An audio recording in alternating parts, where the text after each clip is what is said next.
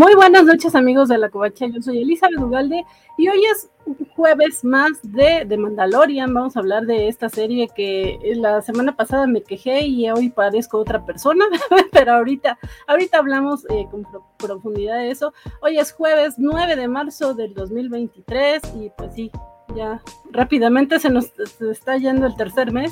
Qué mal, qué mal para mí porque no aprovecho el tiempo. Pero bueno, vamos a empezar. Ahora,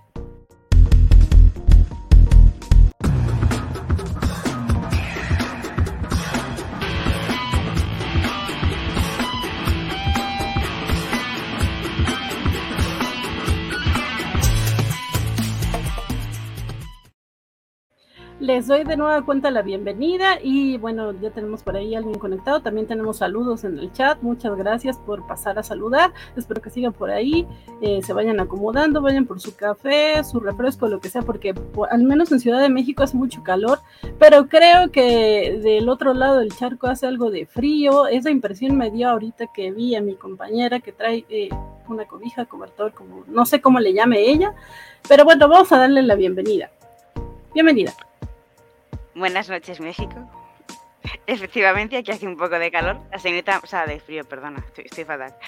Eh, soy la señorita Melón, que se muere de ilusión por estar con vosotros. Y sí, aquí hace como 9 grados. O sea, eh, hace frescor todavía. Pero bueno. Ok.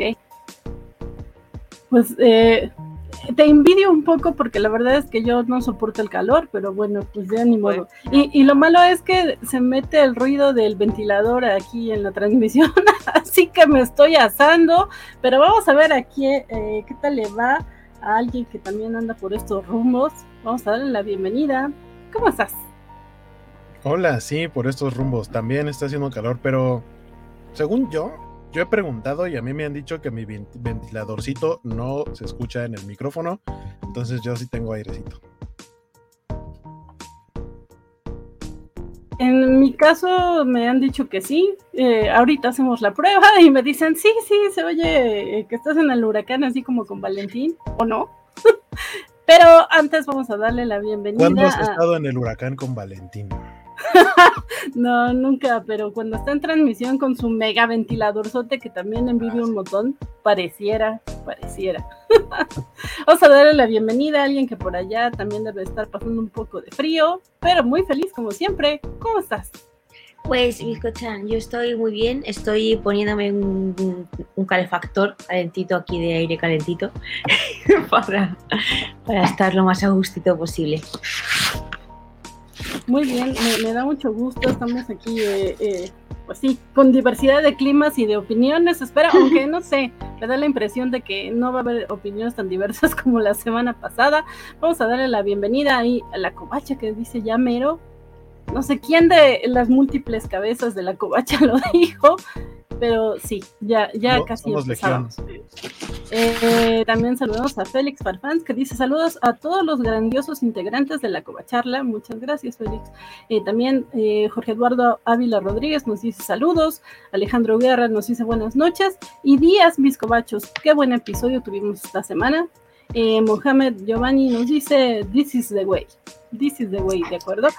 Alex Guerra, el peinado de Anne sigue estando de 10 pues según yo, Anne siempre se peina igual, ¿no? O sea, no digo que no esté de 10. no, es que no, me peino, ese es el tema. y este realmente es el pelo con el que me levanto. El tema, ¿verdad? Que sí, ¿verdad? Que se me riza más. Pero, pero es que no me peino, es que me he puesto los cascos tal cual me he levantado de la cama. Entonces no, no estoy peinada. Andrea se llama tener estilo. Es la clave, no peinarme y triunfar en la vida. O andar siempre medio dormida y triunfar en la vida. Ay, rima, perfecto, verso sin esfuerzo. También saludamos, nos dice Mohamed, hola mellizas, eh, también Geek anda por acá y nos dice, buenas, venía a saludar, aunque quizás termine comiendo spoilers. Eh, ah, pues sí, ya sabes que por acá vamos a hablar de, con spoilers, así que pues sí, un poquitín. Eh, ¿Alguien quiere pagar un viaje a Mandalor y con qué droide? Dice Mohamed, ahorita contestamos eso. También eh, saludamos a Iván Nava que dice saludos, hoy sí hay guapo reseña. ¿Qué crees Iván? Que, que no, como se supone que queremos eh, acelerarle acá, no estamos omitiendo la hueco reseña y yo me tardo un montón. Todo ese tiempo que Guaco no desperdicia, lo desperdicia, perdón, que Guaco no utiliza, lo desperdicio yo presentando. Perdón, perdón, ya saben que se me van las cabras con las palabras. Eh, el líder supremo nos dice Mohamed, cercano, saludos cobachos, hola Fer, eh, y también nos dice Félix, la cobacharla, chata, Todoraki, mitad frío, mitad calor, Guaco entenderá. Sí, espero. mitad frío, mitad calor, exactamente. Gran referencia. Y perdón que yo había dejado acá a Anne en medio. Es que empezamos un poco tarde porque tuve problemas con el micrófono y estoy toda desorientada, pero ya, ahorita me organizo. Rápidamente, chicos, eh, ¿qué les pareció el episodio de hoy? ¿Quién primero, Miss? La señorita que se muera de ilusión, por favor. Ah, a mí me, gustó mucho el capítulo. Me parece un, capitulazo el de hoy. Eh, ya entramos en pura materia de, lo que de lo que va a ser la temporada. Y creo que mm, es que está perfecto el capítulo, es que no tengo ningún pero. Bueno, pero lo de siempre, que es muy corto. Y digo, ¡ay! Ya se acabó. Pero quitando eso, me parece una fantasía de capítulo. Eh, personajes de 10. La trama, como lo han sacado todo. Es que es que de verdad no, no, no tengo ningún, ningún pero con el, con el capítulo de esa semana. Ok, así como vamos en pantalla, eh, Waco, luego vi escuchan por. A mí me encantó el episodio. Eh, decía, antes, antes de verlo, de pronto por ahí vi. afortunadamente no me comí ningún spoiler.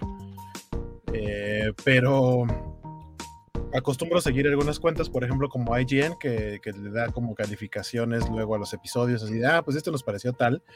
Me pareció rarísimo que al de la semana pasada creo que le pusieron 9 y al de esta semana le pusieron 5. Y yo, ¿cómo que 5? Y la queja, o sea, la frase acompañada de esa imagen con la calificación era un, es que les pasó como en aquel infame episodio de Game of Thrones en el que todo es tan oscuro que no se entiende nada visualmente.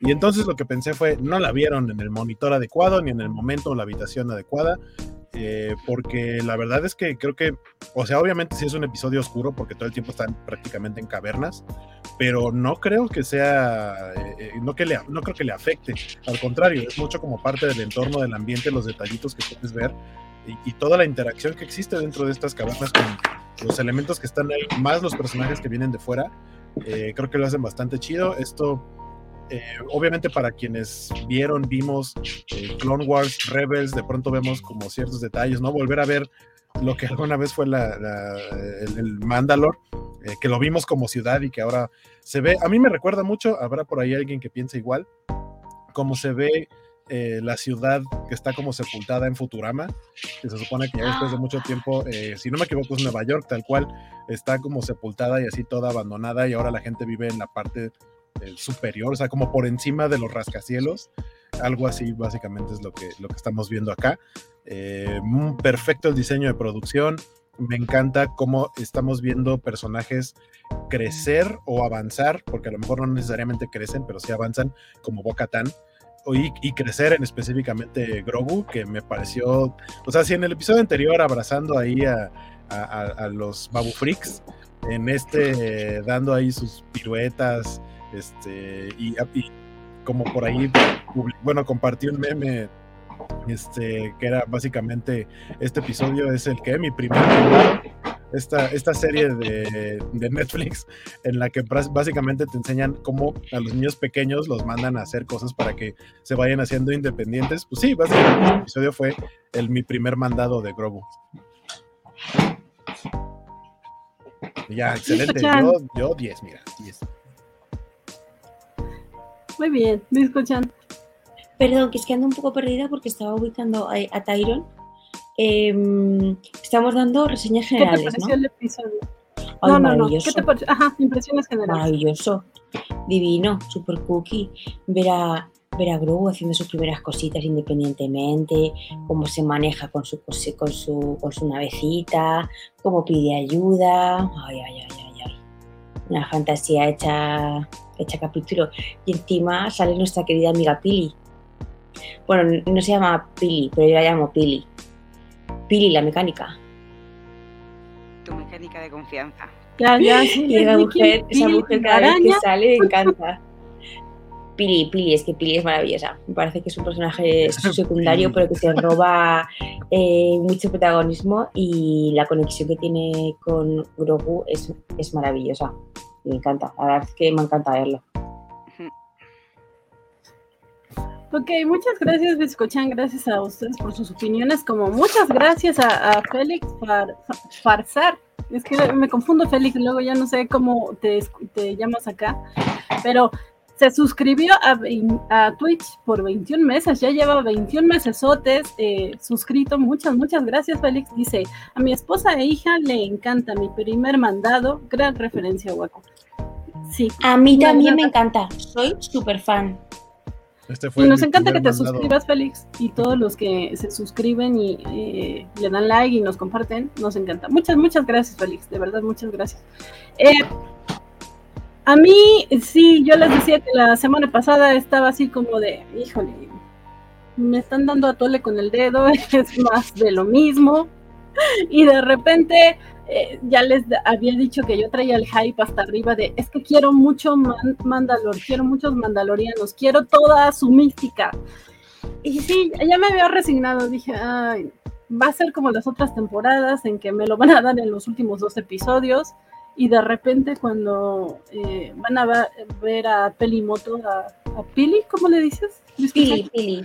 cuando van a ver a Pili, dije, ah, bueno, también me cae bien, es simpática, bueno, pues ya nos acomodamos. Pero que dice, también me molestó de la semana pasada eh, ese aferre de querer revivir al otro droide. Y ahora que lo tomó tan, pues llévate a R5, R5, sí es, claro, en serio ya nos vamos. Y por acá nos decía Joe Balachi, que, a quien saludamos también, que si alguien gritó al final, pues no, yo grité ahí. yo cuando vi que el episodio decía las minas de Mandalore, yo dije, wow, ya nos vamos. y fui muy, muy, muy feliz, muy feliz. Que ya andaba ahí tuiteando a las tres y media de la mañana de lo feliz que estaba. Pero eh, vamos por partes y vamos a utilizar las cortinillas que nuestro querido líder supremo hizo después de las aparentemente pedradas que le di, que juro que no era la intención, pero vámonos. Pero funcionaron.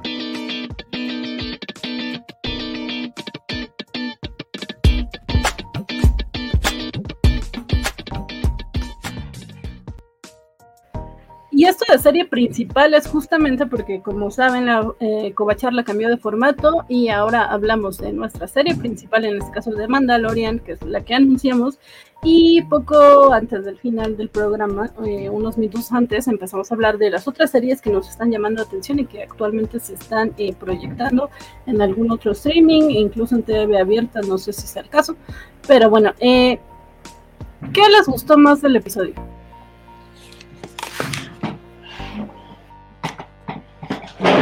Es yo creo que es que no me gustó del episodio y termino antes. En verdad. Porque es que, ya tío, me, me pareció muy, muy, muy guay. Me gusta mucho cómo te mezclan el episodio, pues como equilibrado la parte de historia de, pues, de Mandalore, costumbres, tradiciones, cómo me lo meten en el contexto, cómo no se nota que está forzado todo lo que me están contando, cómo hacen referencias y cómo se respetan a sí mismos, pues te meten incluso referencias a la serie de Boba Fett. Eh, estoy viendo también en internet que hacen también muchos guiños a Clone Wars Rebels, contando lo de los Mandalorianos. Entonces creo que está todo como muy bien encauzado y sigue una trama de, de avance en la serie. Entonces me, me parece, es que me, me parece muy guay.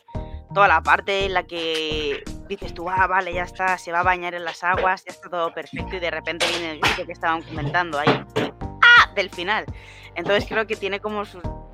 Está perfectamente equilibrado en, en cuanto a, momentos de tensiones, de contar historia y demás. Es que no le pongo ninguna pega. Es que, bueno, pues que la única pega, igual el, el malo, el que, bueno, el que secuestra a, a Mando, pues, ok, un bicho sin más. O sea, que tampoco dije, pues ok. Me recordó un poco al general Grevius, en el sentido de que estaba como mecanizado. Y a los Daleks, que yo en mi cabeza le vi y dije, eso es un Dalek. Pero quitando eso, que fue un poco sin más el, el bichito este, lo demás todo perfecto.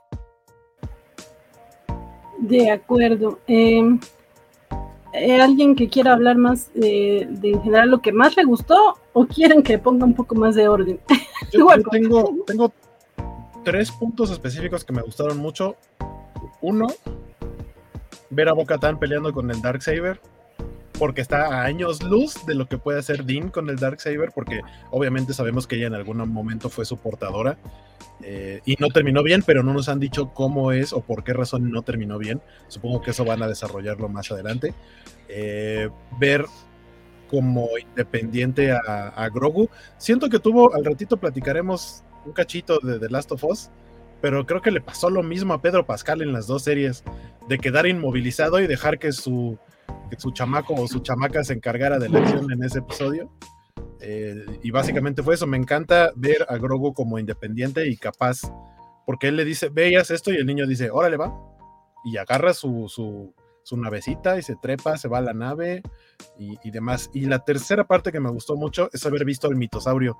No esperaba que presentaran algo así porque siento que eso es algo más como de las series animadas y como que en las películas o en las, en los, las series, en lo que es live action, todo se mantiene justo, voy a repetir la palabra, como en mito, como en, ah, eso es algo que existió, pero que apareciera aquí algo que viene de referencia de series animadas, está, está precioso. Eh, esas tres cosas me gustaron mucho. Piscochan. Yo es que para no repetirme diré que lo mejor y lo más maravilloso de este capítulo ha sido ver a Grogu, porque a Mando la verdad es que a Mando le vemos poquito.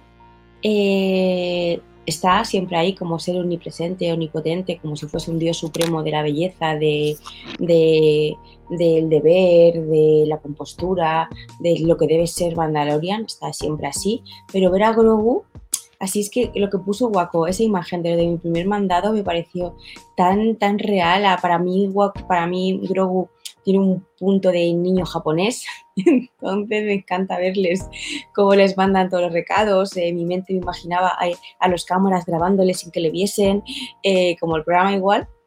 Pues yo, yo me lo estaba imaginando así. Y para mí es que Grogu en este capítulo es lo más de lo más de lo más. Y como he dicho antes, ver a Pili eh, como estafa a la gente también me hizo muchísima gracia.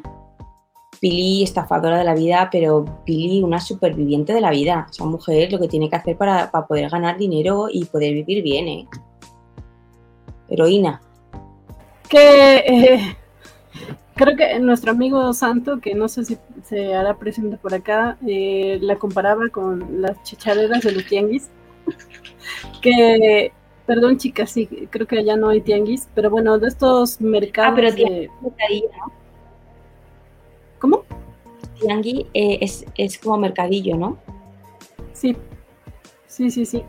Que, que, de verdad, esa mujer, como dices, tiene de todo. Y si no tiene, lo. Lo, lo roba. Sí. A mí me gustó, eh, como dicen, para no repetir todo. Eh, lo que ya mencionaron y, y, lo que dijo Waco, sí, yo decía, flipé con eso, así como dicen ustedes. Eh, de las cosas sutiles, me gustó muchísimo desde el, eh, el, episodio pasado la relación de Mando y Grogu. O sea, cómo es que Mando de verdad ya le está explicando cada cosa, como que le dice, mira, tienes que hacer esto, por esto es importante tal cosa. Eh, esto de la navegación, de tienes que saber dónde está y todo, creo que sí está muy en plan de papá, se me hace muy bonito eso, pero aparte Grogu también lo entiende muy bien y lo vemos para el final del episodio cuando eh, le dice al astromecánico, eh, le señala, ¿no? A dónde quiere ir. O sea, cuando le dijo eh, Mando, ve con Bocatán, sí, ajá, claro. si no puede ni hablar, ¿cómo fregados va a ir ahí con Bocatán? Y toma pero... la que brinca. sí, sí, sí. Creo que Grogu ha sido encantador. Eh, la verdad es que, eh, de hecho, dije, le voy a regresar ahí cuando Pelimoto dice que, ay, ya dijo su primera palabra. ¿Es eso una palabra? Su primera palabra. Sí, porque dije, ay, como que sí dijo algo distinto, pero no, no, no lo capté. Además, ¿en qué idioma sería eso? o sea, en no es en idioma Yoda. Pero, pero Peli, Peli habla muchos idiomas. Peli yo creo que es la única que le puede llegar a entender, igual que a Soka. Peli seguro que encuentra un dialecto que es común o algo. Tienes razón, porque la vimos con los yaguas, cómo se está comunicando.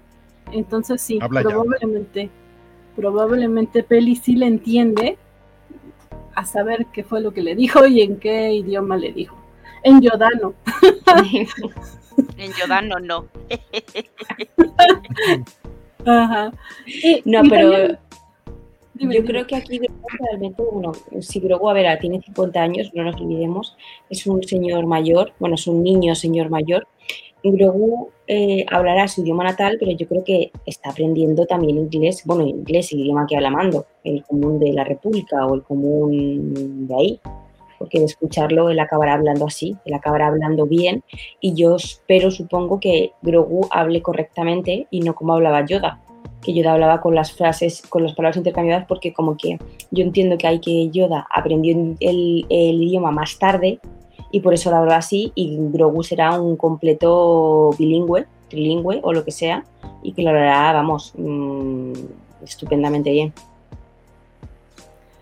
Sí, sí, de acuerdo. Por acá eh, nos dice Félix, eh, ¿quieres hablar muchos idiomas? Deja Duolingo y ándate con un yagua, como Pelimoto. Ese es el secreto, aparentemente. Creo que paso. Pero bueno, eh, también me gustó y es una cosa bien sutil, no vemos nada de esto, pero y seguro Waco, o no sé si alguna de ustedes chicas lo captó, la mención que hacen a esta celebración que hay ahí y que Pelimoto dice, hoy, hoy no, pero es que hoy no trabajamos. Y entonces yo dije, ah, es Navidad. no sé exactamente cómo sea, pero ya saben, a mí referencias de Navidad me gustan mucho. Yo, me gustaron los fuegos artificiales que, están alrededor. el, día de, el día de Bunta, el Bunta Eve, no es precisamente Navidad, es un día de celebración, es más como el día de la independencia. Bunta era un hot de hace mucho tiempo que en una batalla, digamos que liberó esa parte, ese territorio, y se convirtió después una celebración gracias a, ese evento. Eh, entonces a partir de ahí celebran el Bunta Eve con diferentes cosas, entre ellas lo que vimos en el episodio 1, que es una de las carreras de, pods más importantes eh, del circuito. Eh, y es justamente la misma fecha en la que vemos que llegan, por eso es que hay que, por eso hay fuegos artificiales y demás, Supongo que se siguen haciendo este, las, eh, las carreras de, de, pods. Me encantaría ver algún día a Grogu participando en una carrera de ah. pods, porque aparte pues, tienen que ser eh, eh, personajes pequeñitos los que tienen que manejar. fuera del canon, el único personaje que ha corrido una carrera de pods siendo como de mayor tamaño es Anakin, pero es en los videojuegos, porque en la segunda parte del juego de Pods, eh, se supone que Anakin regresa por ahí de la época de Attack of the Clones a correr, a competir en las carreras, y es el Anakin adulto, pero eso es un videojuego, pero en el resto se supone que sí tiene que ser un personaje pequeñito, y para mí estaría perfecto que, que Grogu fuera en algún momento a competir eh, en estas carreras. Por favor, si alguien de Disney nos está viendo o alguien que está que, que se encarga de hacer Star Wars o algo o la serie esta, tengan muy en cuenta el comentario que acaba de hacer Waco. Yo me moriría por ver a un Grogu pilotar y ganar. O perder, me da igual. Pero me encantaría verle encima como medio adolescente ahí picado. en plan de, ¡ay, pues me ha ganado este, pues no sé qué! Y será, sería fantasía verle pilotar en una carrera, totalmente. Love. Sí, creo que nos acabas de desbloquear una necesidad que no sabíamos que teníamos. Eh, también eh, quiero aprovechar para saludar a Chiche Palomo, que nos dice hola, a Joe Balachi, que también ya nos estaba saludando, y eh, también a Arthur, que nos dice saludos, buenas noches. Dicen que el tercero va a ser el, episodio más largo. el diseño de la máquina estuvo muy padre. Y no sé si ustedes, bueno, creo que las chicas no están viendo de Bad Batch. no sé si Waco y el chat tengan esta misma sensación que yo, pero de repente como que Star Wars está metiendo muchos mecas, yo les digo mecas porque, bueno, como los japoneses, pero están metiendo mucho de este tipo de maquinaria que no vemos tan comúnmente en ese universo. No digo que no hayan existido anteriormente, pero de repente en The Bad Batch y acá están metiendo muchos. Esa cosa que era como una araña toda extraña, digo, está fea y cumple A su mí- propósito. A mí me recordó a la armadura del general Grievous, pero el- los ruidos que hacía el personaje me recordaban mucho también a los geonosianos de Ataque de los Clones. Entonces me daba la impresión de que era como un geonosiano en, eh, en una máquina, sobreviviendo en, una- en un cuerpo máquina. No sé, falta que... Bueno, no sé si lo vuelvan a utilizar porque aparte pues ya se lo echaron, no, es como que vaya a volver a aparecer, pero que pudieran darle una explicación más allá, no sé. A mí es que eso me ha dicho lo que me ha recordado a lo que ha dicho Andrea, a un Dalek, a como un pulpito que vive dentro de, de una máquina, porque se le ve como un ojo de criatura, un ojo mm, de ser vivo, y me ha recordado eso, como dice, eh, a un Dalek absolutamente. O sea, no sé si es que yo también quiero ver Daleks donde no los hay, y me encantaría que también hiciesen un crossover con Dalek y, y con, y con Star Wars, que sería maravilloso ver de repente encontrarnos a. Bueno, ya estoy vagando, ¿vale? pero sería maravilloso de repente encontrarnos a un Doctor Who en un capítulo de, de Star Wars. sería como ¡wow! Eh, tendría súper lógica si lo pensamos y sería maravilloso. Para mí tendría súper lógica, ¿vale? No sé. Bueno, podría- Para mí no- podría suceder. Dentro de. Doctor Who, to- todo, todo podría suceder. No sé si tendría lógica, pero seguro eh, estaría emocionante para algunos. No sé si para mí, pero eh, probablemente ya estando ahí en pantalla todo me emocionaría si están en Mandalor. sí, no, no sé. Pero bueno, estamos viendo en pantalla este, esta criatura que la verdad no sé cómo se llama, cómo, qué nombre tiene. Pero también vimos a estos eh, criaturas como de las cavernas que habíamos eh, visto en el tráiler, que es algo muy curioso, porque eh, surgían los rumores de que lo que vimos en los trailers eran solamente los tres primeros episodios, eran parte de los tres primeros episodios, y al menos por lo que llamamos en estos dos, parece que sí, porque ya vimos a Grogu usar la fuerza y aventar a esta cosa eh, con resplandor verde que no sabíamos qué era y que terminaron siendo los alamitas. Eh, también vimos estas cosas raras que a mí me parecieron como entre dragón y no sé, no sé qué tipo de animal extraño. Pero eso es algo que también me gustó, que estos animales son raros, no son como el cocodrilote con caparazón o, el perro. Entonces, eh, sí, ya estamos otra vez como que con la imaginación. Pero eh, díganme, díganme qué más, porque no quiero acaparar eh, el tema. O no sé, a ver, tú dices, mejor empiezo por lo que no me gustó. ¿Qué no te gustó? Si es que no me gustó nada, que fue muy corto, en verdad. Si es que me gustó el capítulo entero. Si es que por poner una pega te saca la pega del bichito este, dale, que dije, pues ok, me llegas a poner otra cosa y, y me valía también. O sea, no. El bichito al fin y al cabo, pues me pareció sin. Pues eso, ok, pues tienen que atrapar a Mando, alguien le tiene que atrapar, pues vamos a poner un bicho mecánico. Pues ok, perfecto. Eh, es, que no, es que no tengo ningún pero al programa, al capítulo, es que me gustó muchísimo todo. O sea, y ver a Bocatan también la parte en la que está peleando me pareció increíble. O sea, increíble. O sea, cómo se, se hace ya toda esa escena. Y. Es que no, es que no tengo ninguna pega. Es que de verdad es que no le puedo poner un pero a este capítulo porque es que para mí no lo tiene. Incluso a mí lo que decía Guaco al principio, lo de que no se veía bien el capítulo. Es que yo creo que también un poco la gracia era tú también ver la atmósfera, ver que en cualquier momento puede salir un peligro de cualquier lado. Incluso hay una parte que me, me moló un montón del capítulo. Es que no hay nada que me guste. Cuando está, está huyendo mm, eh, Grogu hacia la nave, que de repente me pareció como súper de una atracción de, mm, de una montaña rusa. Cuando sale el, co- el cocodrilito y le va como a coger. Es como justo para tú venderte una montaña rusa esta de Disneyland y, y de la que te salga la, la animación y tú te asustes. La tontería está más grande, pero me, me recordó mucho a, a lo que podría llegar a ser eh, si hacen alguna atracción que tenga que ver con la escapada de Grogu o el primer mandado de Grogu, la nueva montaña rusa de Disneyland Resort. Entonces me, me- me pareció muy, muy guapo, incluso es que, es que puedo hasta imaginarme en Disneyland, Disney, si me estás escuchando, que hagan capsulitas como la nave de Grogu para hacerte una atracción.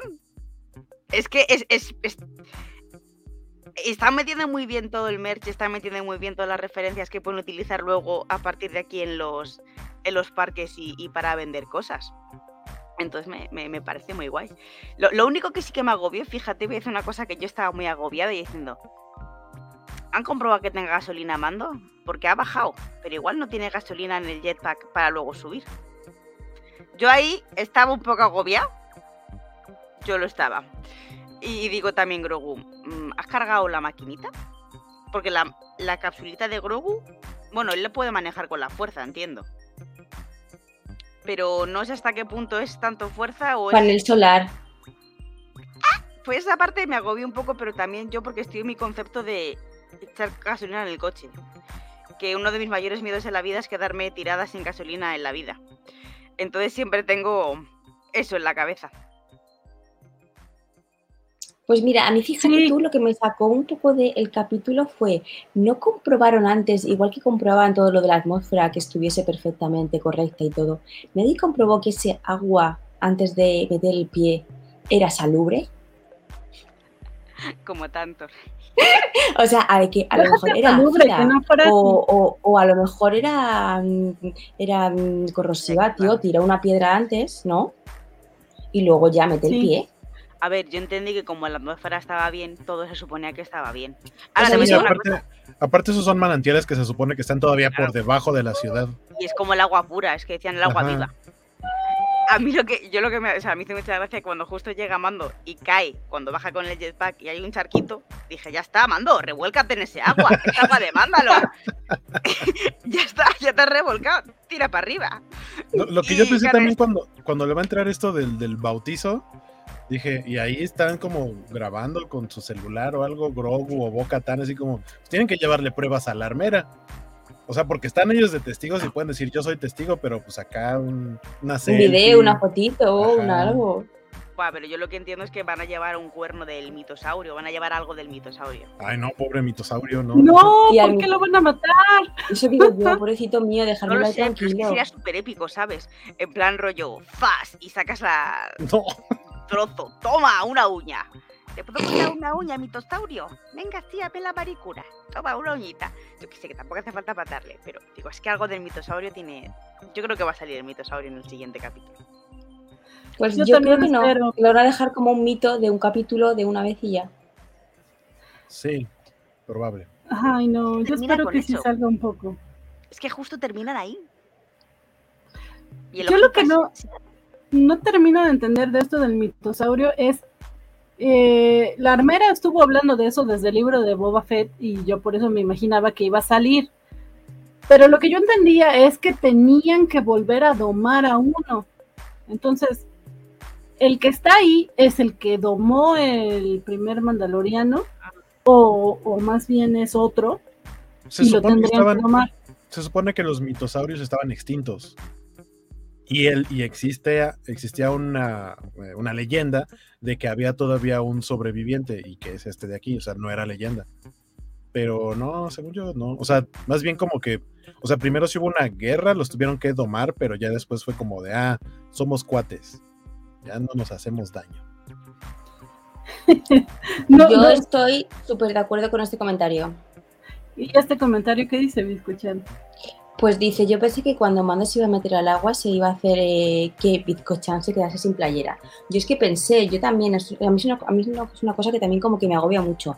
Cuando la gente en las películas se va a meter en una piscina, en un algo, tío, quítate la ropa, que luego vas a salir con, eh, con, la ropa mojada y luego eso hasta que se te seque te crea una pulmonía pues te la quitas y luego ya te secas un poquito y te la pones. Que no es por nada, pero hubiese estado genial ver a Mando sin nada, con el calzoncillito, no pasa nada. Pero también por lógica, porque los zapatos es que tardan mucho en secarse. Y no hay nada más incómodo que llevar zapatos mojados con calcetines mojados. O sea, tío, que te la ropita y luego te la pones otra vez. Si el agua eh, eh, es, es salubre, ¿qué más te da? Hay que pensar en paros, que no lo piensan. Y también punto para Jorge Arturo, que fue el que se lo mencionó. Eh, pero ya que antes de brincar a esto del bautismo, que a mí se me hizo tan bonito, es que yo creo por eso me gustan los mandalorianos, por todas su... yo dije, por eso me gustan los bautizos. no, es que me gusta su parte de fe, aunque de repente es justo la cosa que los hizo caer, o al menos al clan de, la armera, bueno, de los niños de la guardia.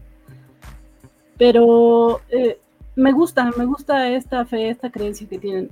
Pero Waco mencionaba eh, en su primera intervención que le está gustando la manera en que están evolucionando algunos personajes.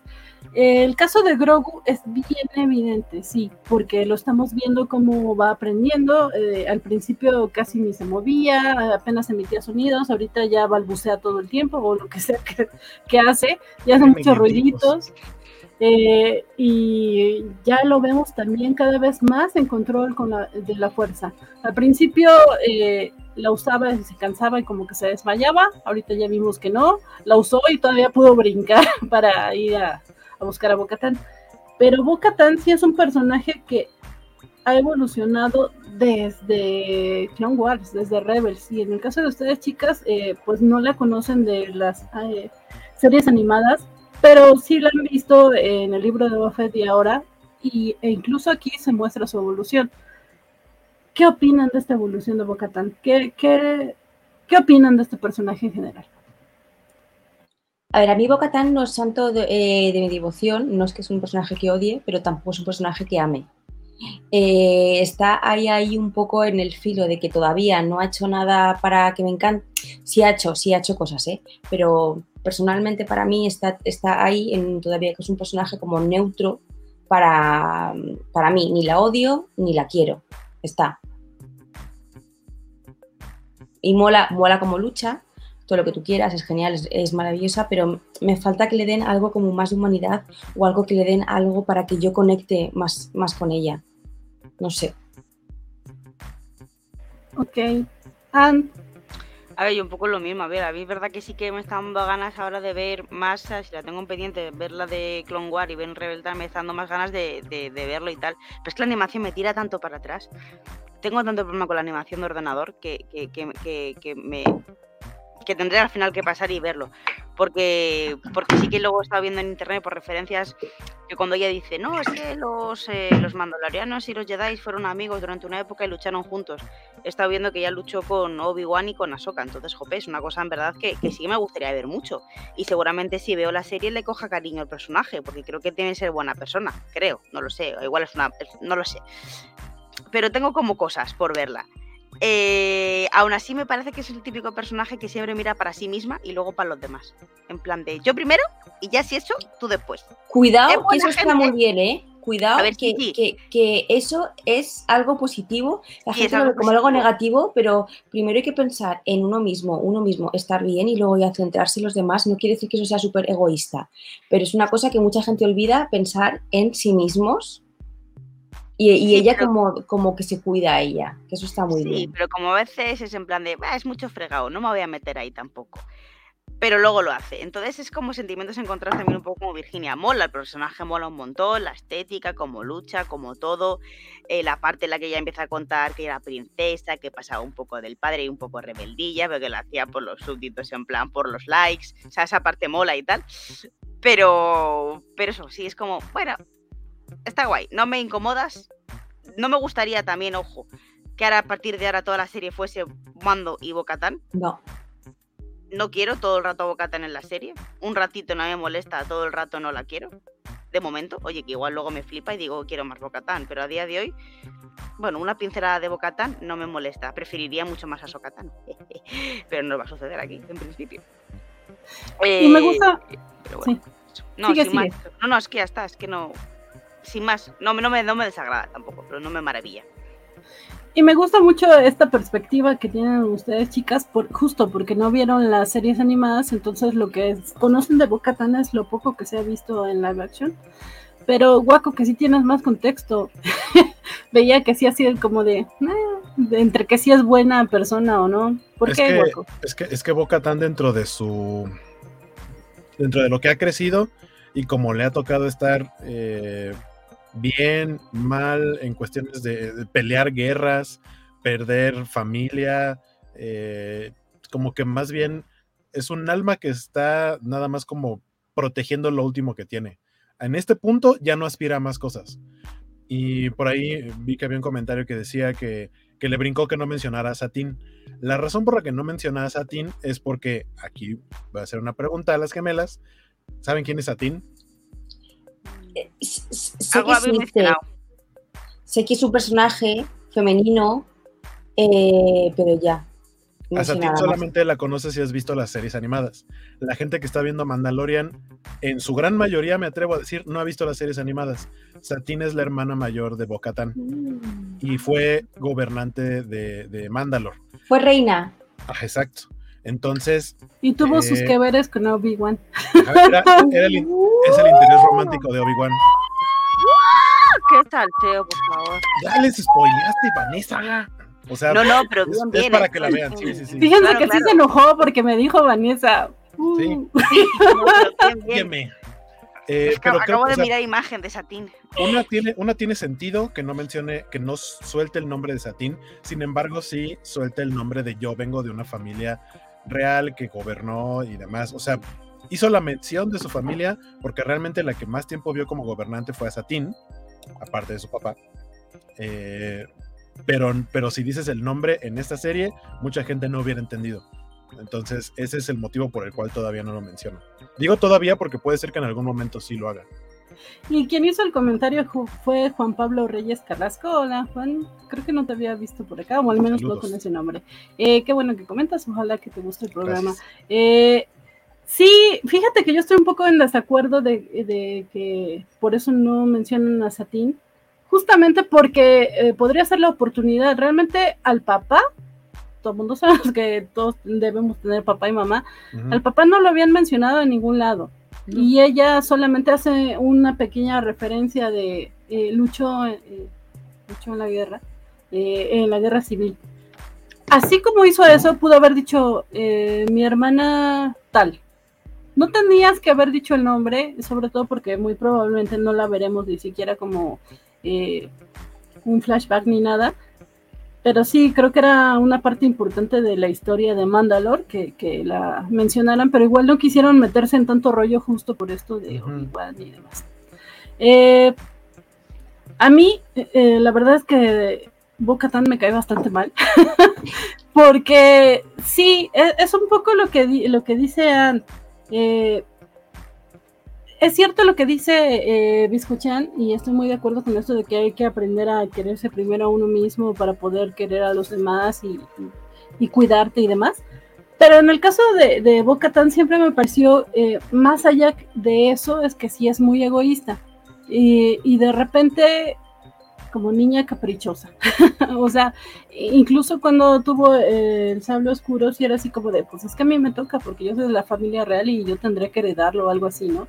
Eh, un poco de eso lo vimos en, el libro de Boba Fett cuando, cuando se habla de que Boca Tan alguna vez fue portadora del sable oscuro y que la armera dice sí, pero ¿cómo lo obtuvo, no? O sea, ella no fue, no fue merecedora y por eso Mandalor se fue al caño, ¿no?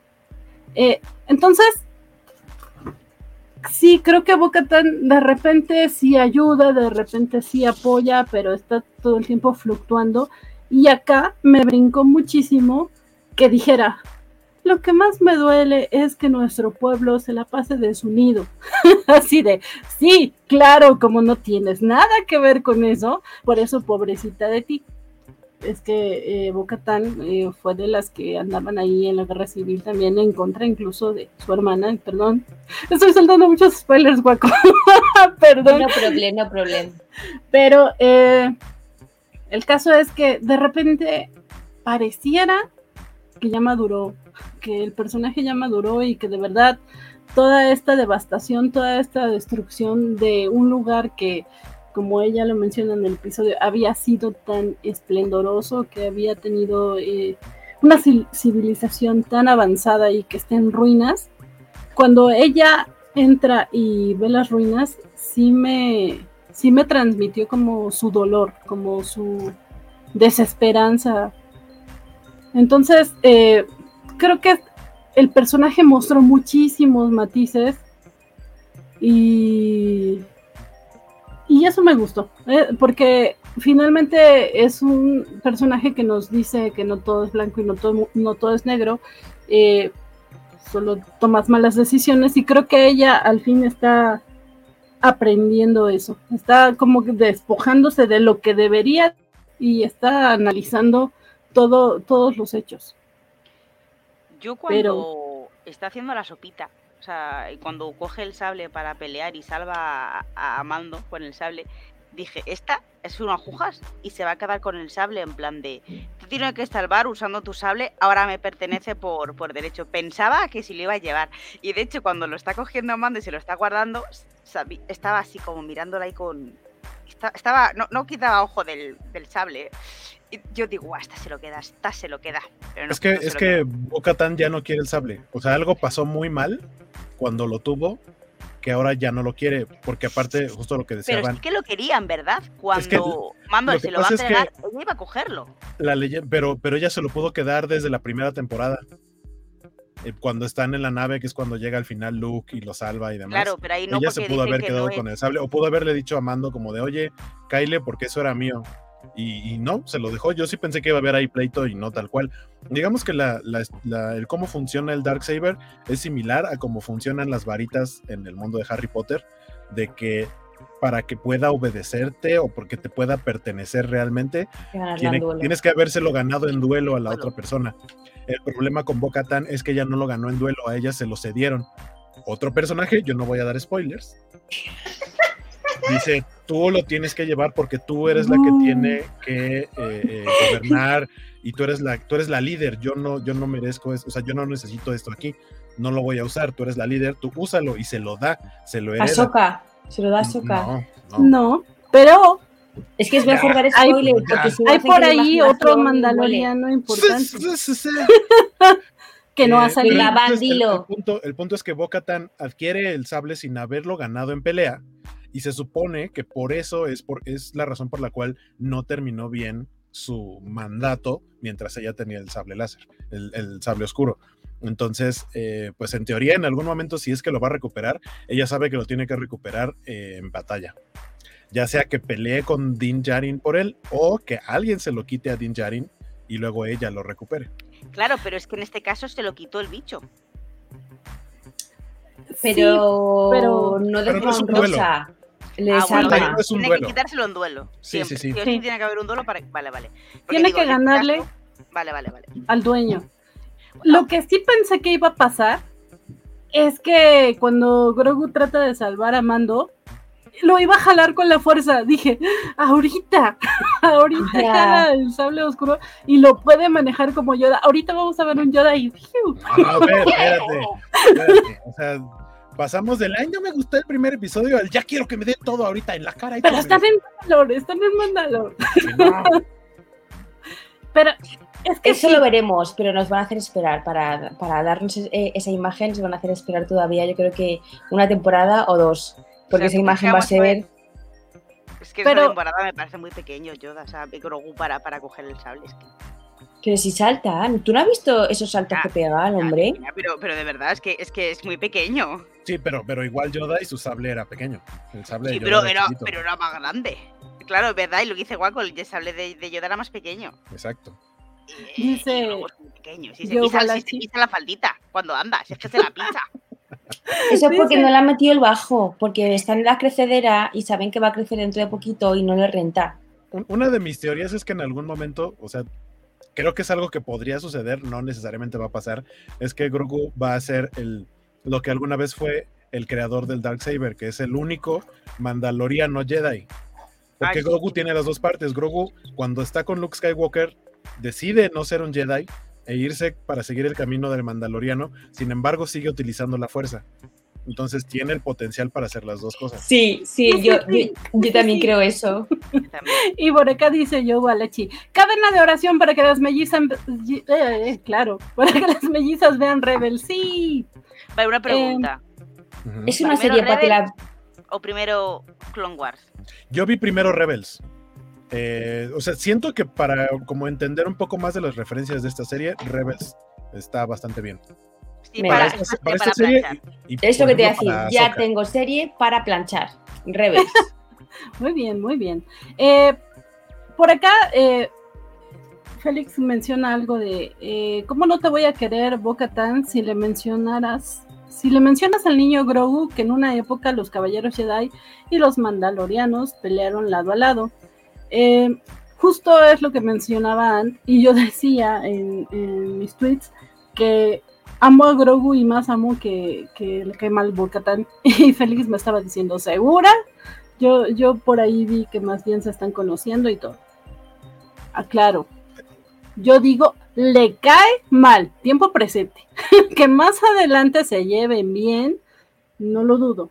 A mí Pero ahorita que- le cae mal y mi eh, argumento es que le hace una especie de trompetilla. Yo jamás había visto que Grogu le hiciera así un gesto o un- o una trompetilla a algún personaje y se lo hace a Bo-Katan. Pero que es trompetilla. Pero reta. Sí, Cuando, cuando se da. eso. Cuando van eh, eh, caminando en la. entrando a la cueva, eh, algo le dijo, algo le dijo y, y le dice: ¿Qué me ves? Sí, algo Ay, así. no, no, no lo ubico, ¿eh? No. mm. Sí, no, yo tampoco recuerdo. Yo tampoco porque Grogu es un niño súper educado. Tiene una educación divina que Pues- se la da su papá Mando y él no haría de- esas cosas. Fue un ruido del sillón, Van. No, no, porque no hace ruido, le hace la, le hace la mueca. Los voy a buscar en qué minuto lo hace para decírselos, porque no lo vamos a pasar acá, si no nos van a banear el, el video. Pero tienes que enseñar palabras, me escuchan. Que, que- que ojo, que ojo con, el, con el cambio de Boca Tan, porque al final del episodio pasado estaba así como de a mí me vale gorro la vida. En este también está así. Grogu tiene que llegar con él y cuando lo ven, cuando ven llegar la nave, ella es así como de ah, ya voy a matar ahora sí, este, me está fregando demasiado. Y así lo ve así de ¿Y tu papá? ¿Dónde está tu papá, niño? Ven, vamos, yo te ayudo. ¿Dónde? ¿Con quién? O sea, salió luego, luego así como a defender cuando según estaba en plan de, ay, este ya me cayó gordo. Y luego, luego salió así de, tráiganme mis pistolas, este, carguen el tanque. Es que Bocatán está aburridísima. Yo creo que le hacía falta como un propósito en la vida y, de- y dije, mira, este huerfanito le voy a llevar con su papá, que si no me lo, voy a- me, me lo van a encasquetar a mí. Yo no quiero niños, estoy en este palacio muy bien. Así Pero- que venga, con tu papá. Sí, sí le agarró cariño a, no nada más a Grogu, sino también a Dean. Y también hacia el final cuando, cuando, porque para ella es como de, ahí está tu charco, así de, esto es lo que estabas buscando, ¿no? Ahí está tu charco, métete. Y él, o sea, cuando lo ve, para él la importancia que tiene, cómo se quita el, este, la armadura y demás, y empieza a rezar su credo, le Ay, cambia el gesto a Boca Tan porque dice como de, es que este, o sea, no es, no es este, no es por encimita, o sea, no, no está faroleando con su credo y su identidad y lo que quiere, porque ella le dice es que estas aguas no son mágicas. Y él, empezando a recitar, le hace ver el, no es que sean mágicas, sino es lo que representa el, el acto en sí. No es que el agua sea así de me va a curar mis heridas o me va a hacer que brille en la noche, o sea, no, es, es un acto de, de fe eh, para él y para lo que quiere dentro de su eh, sector que sigan el credo, que no se quiten el casco, que evidentemente Boca Tan le vale borro. Este, y a ella le cambia la cara. Ella se queda como de, ah, mira, así de, ah, qué chido que creen algo, cuando ella es la que no cree nada ahorita. Sí, sí, de acuerdo. Eh, eh, y es que yo vi a mucha, bueno, no mucha gente, vi a cierto sector de los fans de Star Wars que se reían mucho, se burlaban de que Din, Din Djarin era de este credo de, les llamaban los fanáticos, justo porque, ah, no te quitas el casco y te tienes que ir a bautizar y cosas así. Eh, diciendo que los demás están mal cuando a lo mejor los que están mal son justo los fanáticos. Entonces, Boca Tan todo el tiempo se está como burlando de él por eso. eh, y como bien dice Waco ahorita, más bien eh, como que le cae el 20 en este episodio del, ay, híjole, no es tanto la fe, sino el poder que tiene de unir a cierto sector, ¿no? De mandalorianos. Y creo que ella podría empezar a canalizar más eso, ¿no? Sobre todo por lo que vimos al final del episodio. Pero eh, sí, ¿Qué significa que hayamos visto al mitosaurio? Se supone que es como la señal de una resurrección de Mandalor como tal, porque Mandalor no existe, o sea, existen mandalorianos, pero como por grupos eh, separados, dispersos, y el hecho de que exista vivo un mitosaurio, eh, la, aparición o que alguien tenga el Dark Saber, como que se están juntando las cosas para, para hacer una conjunción que permita regresar a una etapa de gloria, o, a lo mejor no de gloria, pero sí de unión de las poquitas piezas que quedan de Mandalor como tal. Porque a mí algo que me llamó mucho la atención eh, es que nos hablan de otra especie que fue eh, aniquilada por el imperio. O sea, los Jedi ya sabemos que el imperio se encargó de exterminarlos y conocemos muy bien su historia pero de los mandalorianos no sabíamos casi nada y de repente pues también eh, acabaron con su civilización. Entonces, creo que por eso eh, me está gustando tanto que la serie vaya hacia allá y quiero ver más de eso. Es, es una especie, una civilización totalmente distinta que tiene mucho por contar, pero chicas, no las dejé opinar sobre el mitosaurio. No, yo lo que creo realmente es que eh, al final de la serie o de la temporada o de lo que sea, vamos a ver cómo Mandalor renace, porque tienen en cuenta que estaban los bichos estos que mataban a los, a los mandalorianos, esos siguen vivos. Si esos señores siguen vivos es porque todavía ese planeta sigue pudiendo haber vida y sigue pudiendo ser eh, salubre, como diría tantos.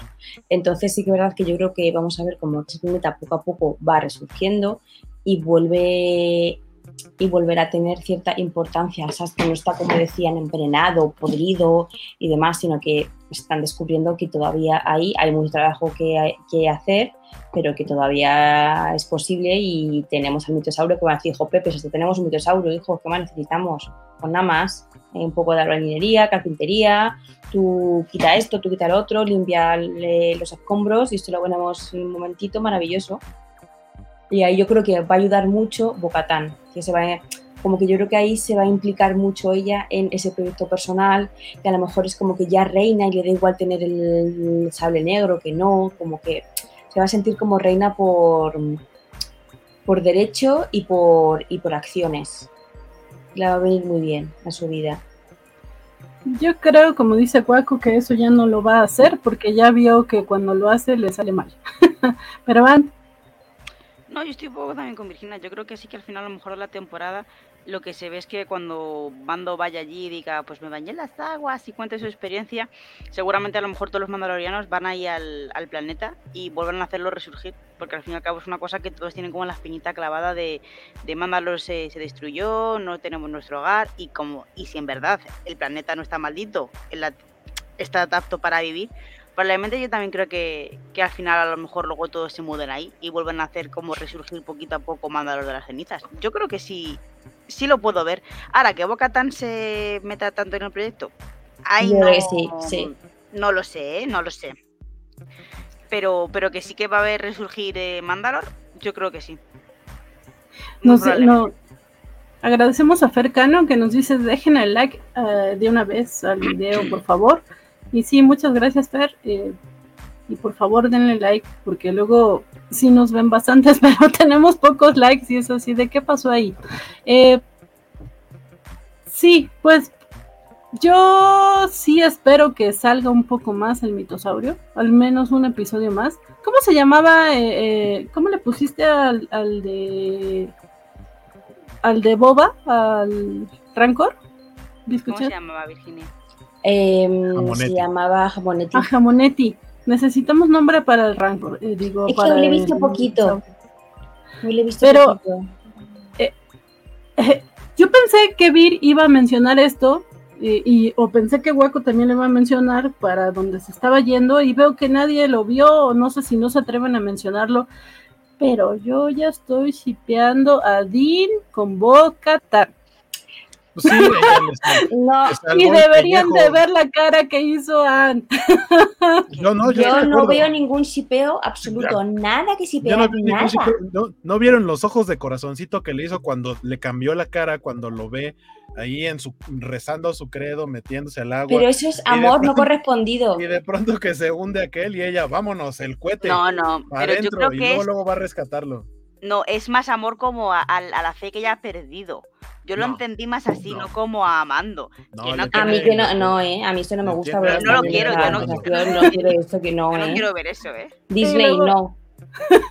Y luego a la mera hora le hace su sopita y todo. Y además, Ah. la primera en la que piensa eh, Dean cuando está en problemas es: ¡Ve por Bocatán! Claro, porque es la que está más cerca. Es la que estaba cerca, sí, ahí sí Claro. es la que está cerca. No sé. Yo Yo así creo no veo Que. Mando primero pensó en Ahsoka, pero dijo, esta, esta que... No, pero que- Ahsoka, active- dónde. Claro, a saber dónde está, que cuando la quise buscar un poco de mí, cuando le quise encajetar al niño para que le educase, esta no me contesta en, en mucho tiempo. Dijo, no, no, Bocatán, que es, que es más confiable, y está aquí al lado, ¿verdad? Es Porque que está cerca, estaba en la- Y en la aparte, sé que Grogu va a ser capaz de ir hasta Bocatán porque le he dicho, mira, aquí veo Bocatán. ¿Sabes? Que se lo he explicado ya antes. Sí, eso está sembrado. Claro, sí, sí. Y yo el sipeo no lo veo por ninguna parte. Lo sí. siento, Van, pero no veo sipeo. O sea, a lo mejor puedo ver que ella, como la mayoría del mundo, esté enamorado de, de, de, de Dean. Eso no lo puedo negar. Pero yo a Dean no le veo que... No. Él está muy, muy preocupado en su hijo. ¿eh? Y, y en mí, que estoy en otra galaxia, pero sabemos que vamos a estar juntos. Si te vas a fijar en una pelirroja, que no sea en Boca Tan. En mí. Muy bien, muy bien. Eh, pues ya lo veremos, chicas. Eh, ya, eh, sea, veremos que el siguiente episodio. sí, hagamos una porra. hagamos- ¿Tú crees que ahí va a haber romance, Van? Sí, yo sí. Sí. No me gusta la idea, pero sí.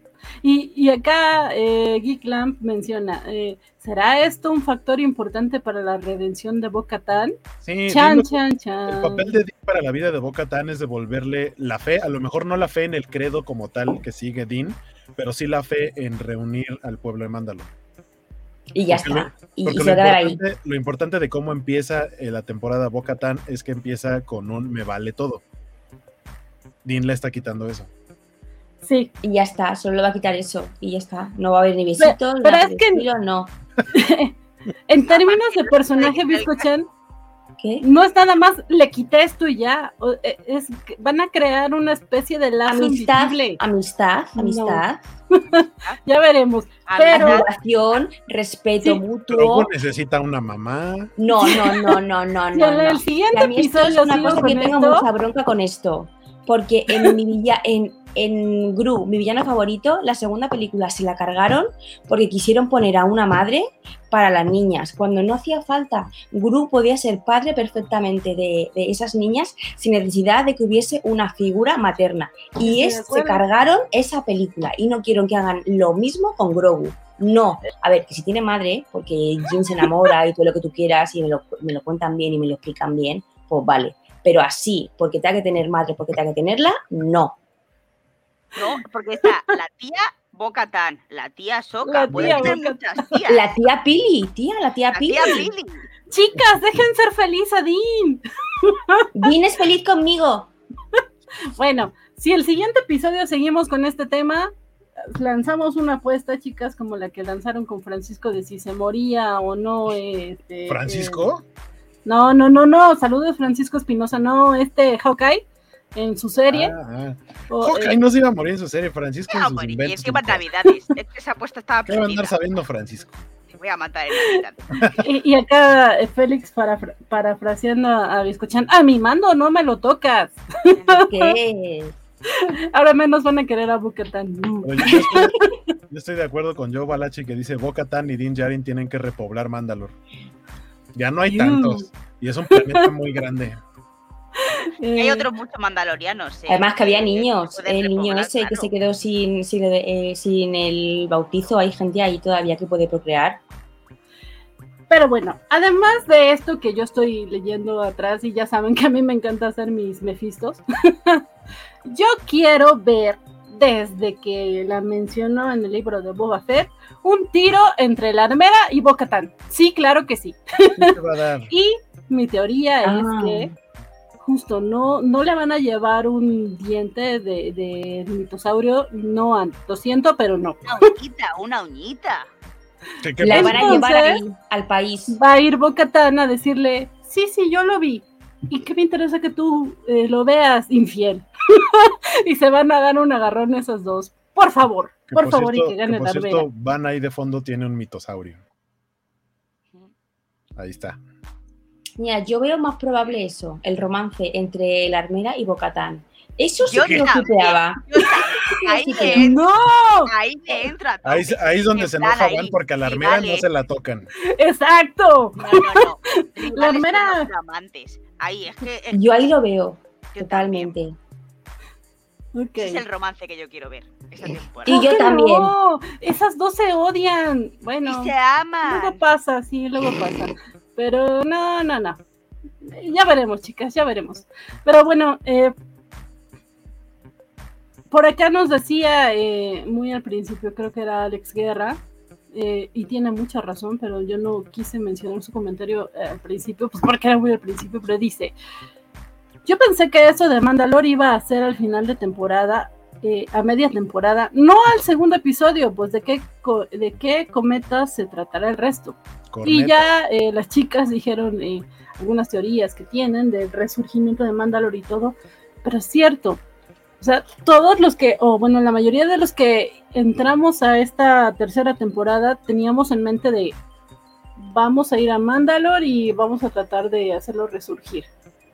Eh, realmente solamente se va a tratar lo que viene de cómo se juntan las diferentes tribus y, y, y Dean sí lo puede manejar, o, o sea, sí es como un propósito válido para Dean, o sea, pues él como que nunca se quiso involucrar en ese tipo de cosas. Guaco, ibas a mencionar. Sí, que aparte rompe, o sea, lo que pasó en este segundo episodio rompe con lo establecido en el primer episodio. Porque la idea base del primer episodio es un necesito a ese droide al IG-11, necesito a ese droide para ir a Mandalore. Y acá fue, llega con Pelimoto y le dice, necesito una pieza para reparar a ese droide.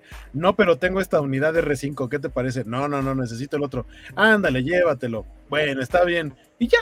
Entonces, en teoría, ahora, Una vez más ahora como, no hay, no hay como una justificación para, para que regrese IG-11. Más que No, porque, porque Pili, Pili sabe vender.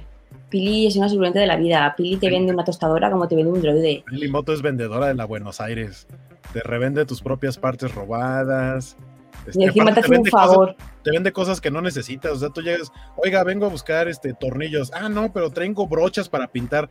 No, yo quiero tornillos. No, la brocha le va a servir. Bueno, está bien, vámonos. Eso es lo que le hizo básicamente a, a Dean. Que por cierto, esa unidad de R5 es este el, el- el- la otra, la unidad que originalmente había comprado Luke Skywalker en el episodio 4 y que se descompone. Hay una teoría que dicen que como estuvo al servicio de la República este droide, sabía que, ten- que había platicado con Artu y sabía que Artu era el que se tenía que ir con Luke.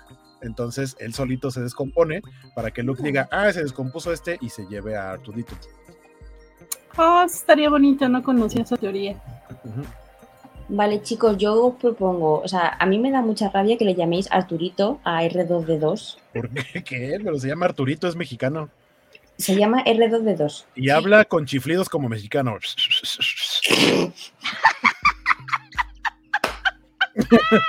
Sí, me escucharon, entonces no tienes un buen argumento. Mi concepto, mi visión de Star Wars ahora mismo ha cambiado. O sea, yo ya voy a ver a los Dos y voy a pensar que está silbando. O sea, ha cambiado mi concepto. Yo digo, ¿cómo llamaríais vosotros a este señor? A, a R5D5. Arturito, este sería ratoncito, eh, No, R5. R... Miren, si, si BB-8 es bebocho, Bebocho, más vendría Bebocho. ¿a Como no Enrique, sabían, ¿no? no se sabían esa? B- BB-8 es bebocho. BB8, bebocho. Es bebocho. Como Enrique, ¿no? Airfy. No Air sé. R5. Al, al Fryer, porque el Fryer Air fryer, Ajá, sí. No sé. Y, tal cual, Artu en el doblaje latinoamericano de Star Wars, Luke sí le dice Arturito. ¿Le dice Arturito? No, Luke y ya, y ya es canon. le dice Arturito. ya es canon porque Diego Luna ya lo mencionó. Sí, Diego Luna lo dice. Sí. Eh, nos dice Arthur, eh, yo siento que el resto de la temporada va a ser un, mandalo un Mandalor Go por el universo buscando a todos los mandalorianos para reunirlos. Como, como, Pokémon Go, pero atrapando mandalorianos. ¡Ay, ese no lo tengo! ese es de la familia Bisla. Uh, eh, ya vimos en los avances justo que hay muchos mandalorianos que son eh, parte de los que están en el bautizo de, de Paz, Paz Bisla, bueno, del hijo de Paz Bisla, que dicen que es. Eh, pero parece que Boca también está ahí, sabemos que Boca pues es como su acérrima enemiga y en algunas escenas de, de los trailers también se ve que están peleando contra alguien. ¿Realmente creen que ese alguien solo sean eh, los piratas? Otro cocodrilo. Ay, no, por favor. No, los piratas espaciales que espero, yo de verdad espero que solamente hayan salido una vez y no volver a verlos. No, van, a, volver a salir, pero siento que más bien van a ser como una piedrita en el zapato, no van a ser el jefe final. Eso espero. Fíjate, incluso puede que primero sean como lo típico, soy malillo, tengo tal, y luego sea un aliado. Los piratas. O sea, puede. Esa jugadilla. Es muy de Disney. Conviértanse a mi credo, así como Algo así como, bueno, mm, hagamos un pacto, yo qué sé. Pero no creo que sea tampoco el villano final los, los, los piratas, no. no. Y es que a mí me encantaría que en una serie no hubiese villano final y que, el, que la serie eh, su principal objetivo fuese crear una civilización de la nada y que el, que fuese como adversidades. ¿Cómo superamos esta adversidad? Pues hablando, platicando, conversando, haciendo democracia. No a balazos. No a balazos. Pues no creo que pase acá, porque medio lo hicieron con Andor y hay quien no lo entendió. Pero no sé, todo nos puede sorprender. Digo, para mí en el primero no pasó nada y en este pasó todo, así que ya no sé qué esperar del tercero. Pero eh, nada más mencionarles que justo lo, puse en el tweet de la Cubacharla, en el Twitter de la Cubacharla, que la directora fue Rachel Morrison, que recibió su primera eh, oportunidad como directora de un episodio, porque ella era eh, directora de fotografía. Y bueno, en Boba Fett hablamos muchísimo de los directores y, ahora que anunciaron a, a, los directores para The Mandalorian 3, todo el mundo decía, ah, viene de nuevo Bryce y, y viene Ness. De, de Rachel nadie hablaba y creo que lo hizo muy, muy bien. Entonces. Sí, que regrese para más episodios. Sí, sí, sí, sí, sí, sí, sí, por favor. Eh, Yo vi que Bryce es el capítulo 5, ¿no? No lo sé. no lo sé. Yo creo que sí. Pero a menos de que tengan algo más que comentar de este episodio, que creo que sí estuvo muy bonito, a ver, yo en verdad del episodio no, que esto lo iba a decir el capítulo anterior, pero se me piró la pinza. No sé si sabíais, imagino que sí, que si ponéis en internet, en Google, Grogu, le empezáis a dar y Grogu hace mierdas en la página de Google. ¿Ah, sí? Empieza, a, mover. Y ponéis Grogu y sale un Grogucito pequeñito abajo y, y, sí, sí, y te empieza a mover la pantalla y te, te, hace cosas de la fuerza y te tira cositas y hace así con la manita ¡Ah! y te va moviendo las cosas. ¡Ay, y, se me olvidó comentarlo en ese capítulo y dije, ay, qué decir en esto? Es como muy. Es una tontería, pero me hace mucho. ¡Ay, ay, ay, ay! Que me está moviendo la pantalla. Ok, ok. Eh, a ver si lo alcanzan a ver los que nos están eh, viendo en. Ay, sí, claro. Por favor, se los pongo. Los que nos ven en el stream. ¡Ay, qué mona! Ahí está. Ahí estoy, haciendo cositas. Es como el Moviendo básicamente con la fuerza.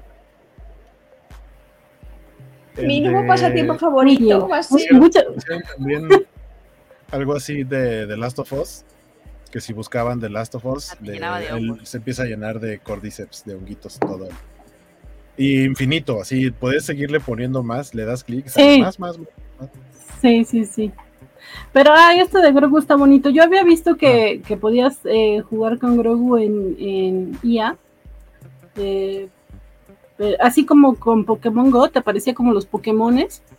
Pero ya no me acuerdo. Creo que también solo ponías Grogu. Ay, no me acuerdo. Perdón. Luego se los busco. Pero bueno, ¿algo más que quieran comentar del episodio? ¿No? Ok. Pues entonces vámonos con. Ah, sí, perdón, es que me estoy acostumbrando a estas cortinillas.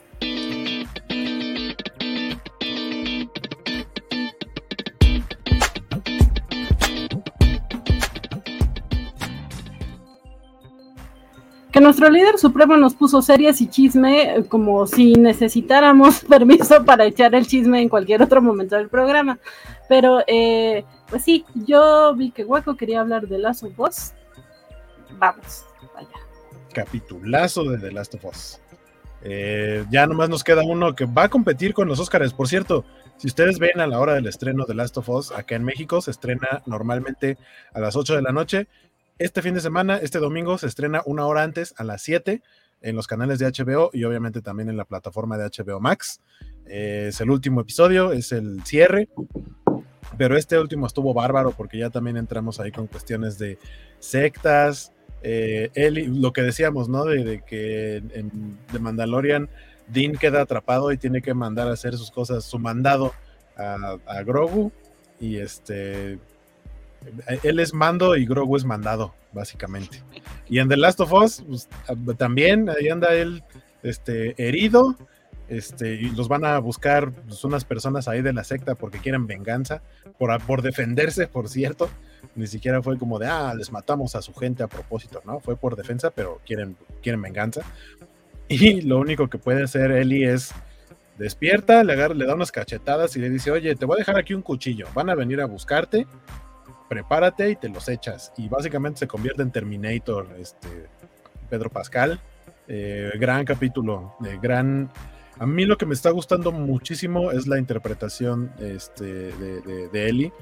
Eh, mi, mi, Lady Mormont, mis respetos, qué fantástica actuación y pues ya nomás a esperar el final que va a competir con eh, los Óscares en un ratito. Yo sinceramente creo que va a haber más gente viendo The Last of Us y ya después todos se mudarán o la mayoría se mudarán a ver eh, la premiación de los Óscares. Eh, y ya, el domingo. Domingo. Y ya, básicamente eso. Que ¿Por qué habían cambiado de horario anteriormente de Last of Us? También fue por una premiación, ¿no? ¿Los Globos de Oro? Eh, no, no, no fue por los Globos de Oro. Lo adelantaron. Sí me acuerdo que lo adelantaron, pero no lo cambiaron de horario, lo adelantaron a viernes en HBO Max, porque ah, en, sí, en, el canal de HBO sí se iba a estrenar el mero domingo. Gracias, Félix, por el supertazón. El Super cierto, cierto. Gracias, Félix. Sí, sí, sí. Muchas gracias.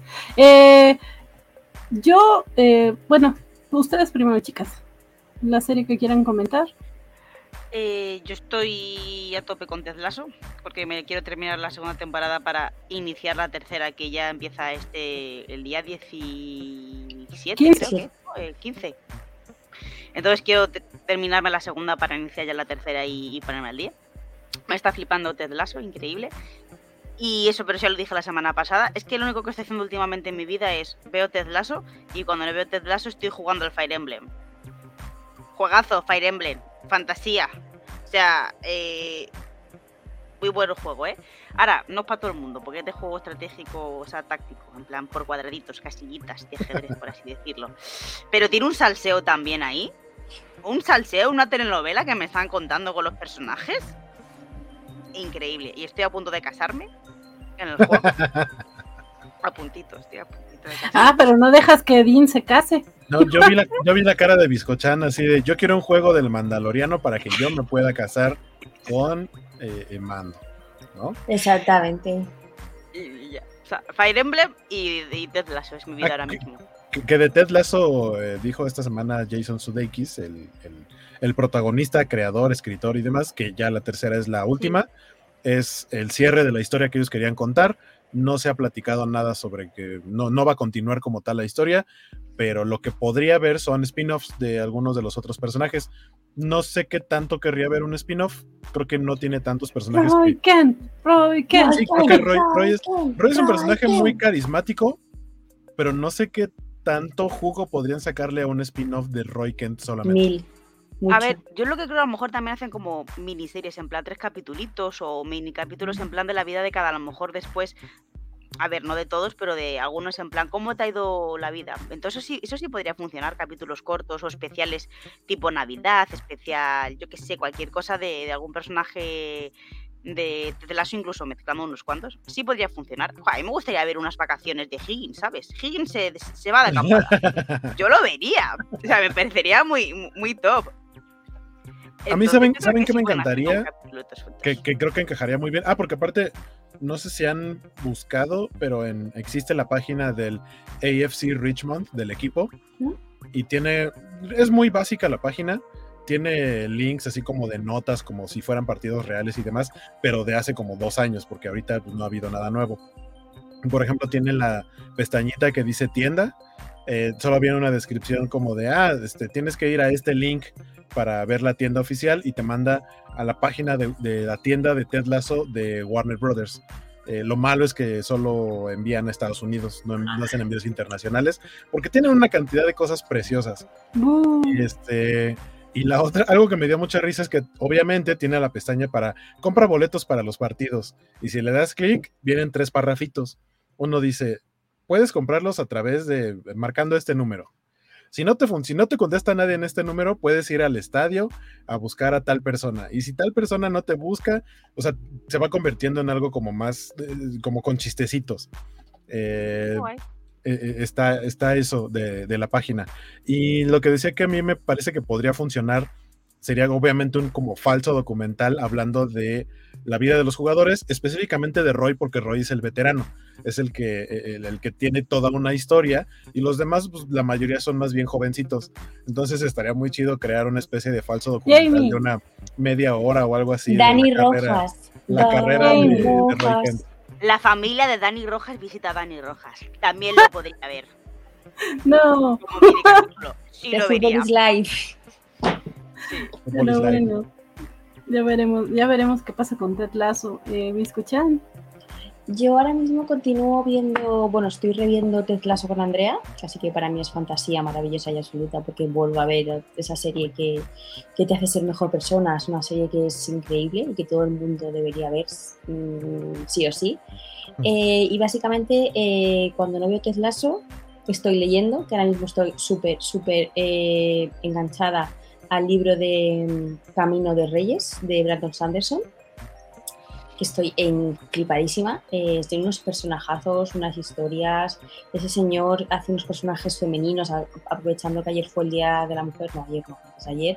Hace unos personajes fe- eh, femeninos súper eh, intrincados, súper bien desarrollados y es un dios escribiendo. Y así luego también estoy viendo mm, eh, mis series para planchar, que es la de Traitors España, y ahora empezaré a ver la de Rebels. Pero básicamente cuando no estoy viendo las, cuando no estoy viendo Ted Lasso, estoy leyendo. Ahora mismo ese es mi modo. Sí, luego también no, no da mucho tiempo. Eh, Hueco, ¿ya viste esta semana el lote malote? Eh, estás muteado. Decía que no lo he terminado. Ok, Me entonces, falta, me falta como la mitad del episodio. voy sin spoilers. Eh, por acá eh, nos dice Luchamex. Eh, y con el lote malote, con el lote malo, Crosshair sobre la transición rápida de los clones a humanos.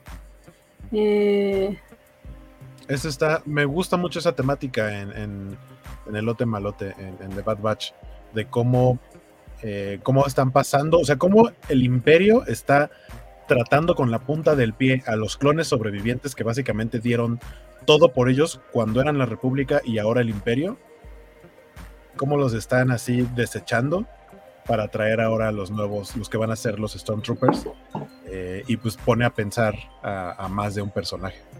El siguiente comentario de Luchamex no lo pongo porque no sé si sea spoiler para Waco, pero sí, eh, la verdad es que lo decía la semana pasada y esta, que según yo, eh, Lote Malote para mí iba a ser así como de, ay, pues vamos a verlo, a ver qué tal.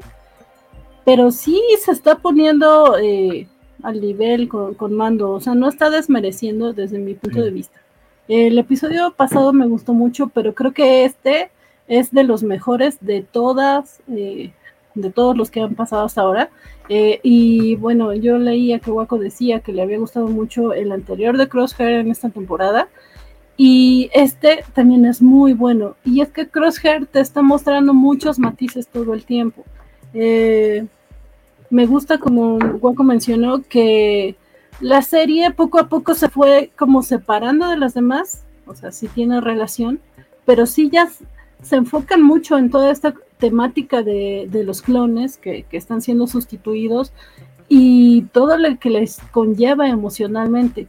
Probablemente no era una serie que necesitáramos, o sea, sabíamos que eventualmente el imperio los, los sustituyó. Acá estamos viendo todo lo que implicó esa sustitución para ellos, dado que son un montón y qué pasó con ellos.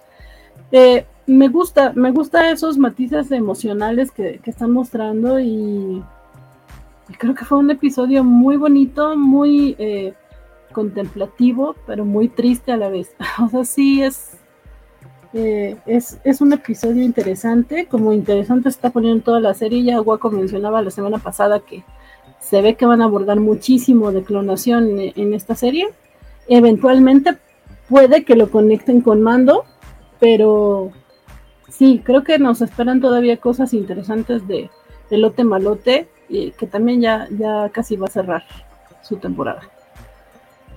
Pero bueno. Eh.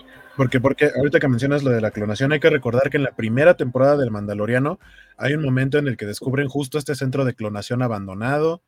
Y por otro lado viene el, juego, el, el, Jedi Survivor, que por lo menos lo que se ve en el tráiler también va a tener que ver algo con clonación y están ocurriendo más o menos en la misma época. Eh, el, juego ocurre en la misma época que, Mando, entonces, no, no es cierto. No, Mando es después de la trilogía original y, el juego es antes de la trilogía original, pero es como el enlace, o sea, yo sí siento que están llenando los huecos para poder llegar a, a entender de dónde chingado salió Snoke en la trilogía de Disney. Sí, sí puede ser, eh, ya veremos, pero digo, eh, espero cosas interesantes de lote balote por acá. Eh, Luchamex nos dice, hasta casi lloro, yo sí lloré, y sí me enchinó eh, la piel un par de veces. chino? no. Pero ah. eh, también saludo por acá a Miguel Ángel Rock and Roll que dice, hola, va, no entro mucho, pero hasta que te veo en un live de la covacha. Fíjate que esta semana sí estuve en otro. Por acá andaré los jueves a las a las 10 de la noche. Muchas gracias, Miguel. Eh, nos dice Félix, ¿será que Lote Malote saldrá volando a ayudar a su ex? No creo. Bueno, yo creo que se van a encontrar eventualmente, pero no voy a decir mucho porque Hueco no ha terminado de ver el episodio. Eh, lo conocemos Miguel, pero no, no, no hemos coincidido. Sí, no hemos, no hemos este, entablado comunicación como para saber si sabe que, para que él saber si él sabe que nosotros existimos. Porque aparte su canal está Tiene bárbaro. Muchos seguidores. Sí, sí, sí. Saludos si acaso nos ve. sí, si acaso nos ve, saludos. No lo creo, como dice Guaco. Pero igual saludos. Eh, pues no sé, vi escuchan si tienes preguntas. Eh, sí, tengo una. Ok, entonces espera, espera, espera. Eh, vamos.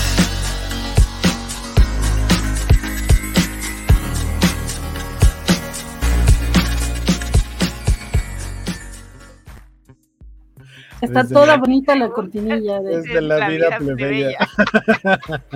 la cambiamos, ya no son este, Biscochan, preguntas Biscochan, ahora son de la vida plebeya. Exactamente, porque yo es la vida que vivo, la vida plebeya.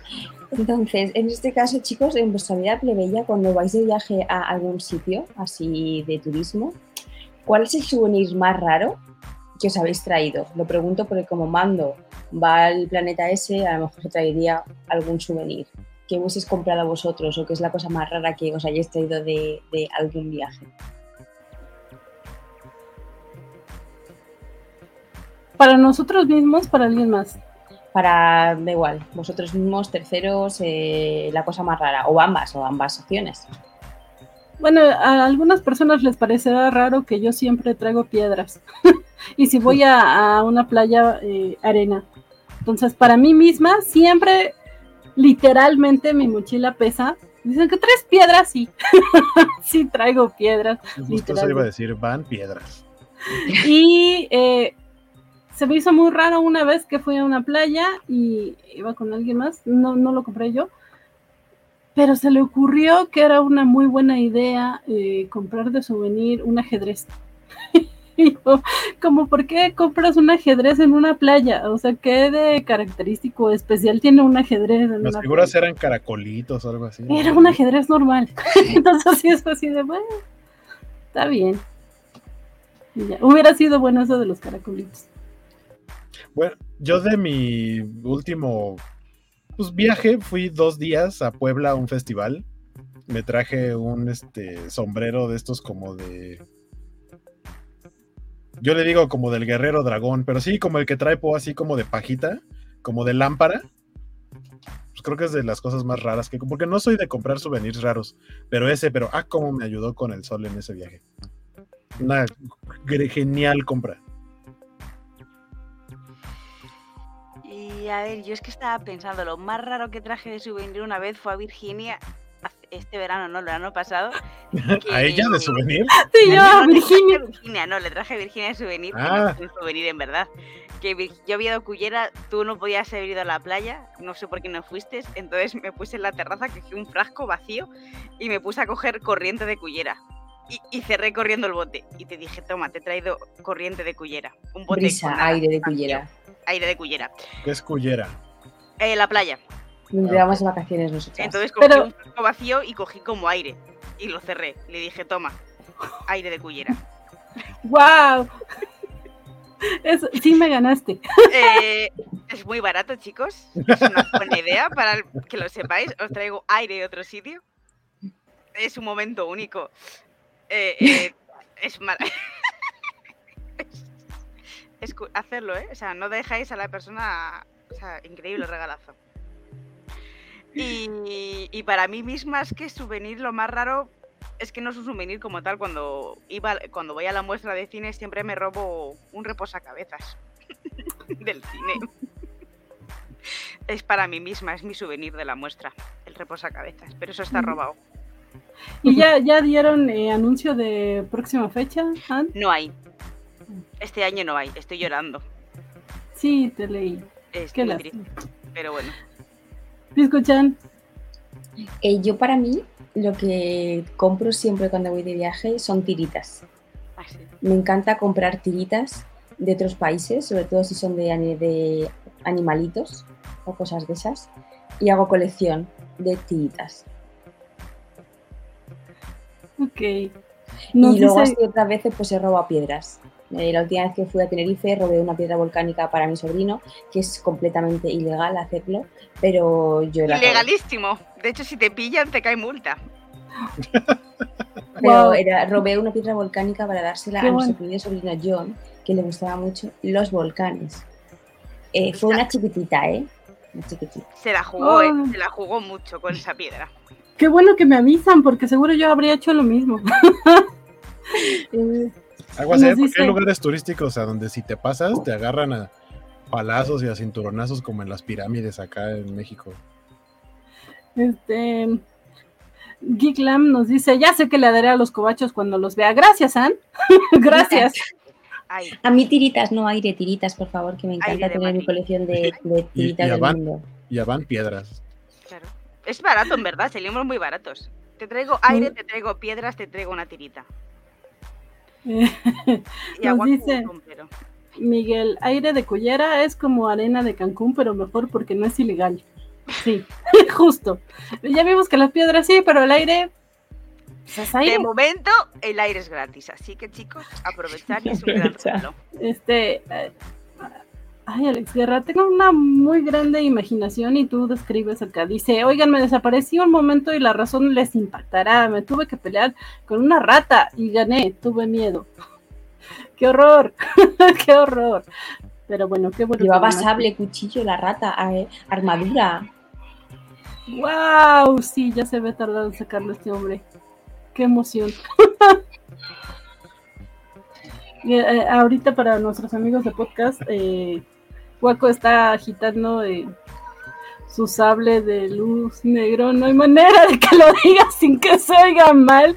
Pero bueno, Es que, es que vi que puso Alex Guerra, dice, pensé, Mando tendrá miedo y de ahí saqué fuerzas. Pues sí, mira, sacas un Dark Saber y ahora sí, las ratas que sean. pero bueno, sí, sí está muy bonito, la verdad. Eh, y ya, Waco, no te rías, no hay manera de que lo digas sin que te rías. Pero bueno, ya vamos cerrando, eh, chicos, chicas, chiques. Eh, por acá tengo, porque ahora sí abrí Twitch y veo que Félix puso varios comentarios destacados, entonces dice, ¿cómo no te voy a querer, Bocatán? Si le mencionas al niño Grogu que en una época los caballeros Jedi y los mandalorianos pelean lado a lado. Luego nos dice Grogu cantando ¿Cómo no te voy a querer? y a querer. Eh, luego nos dice que yo, man, aprendió re bien del líder supremo. Ahí hay una manzana para la más bella.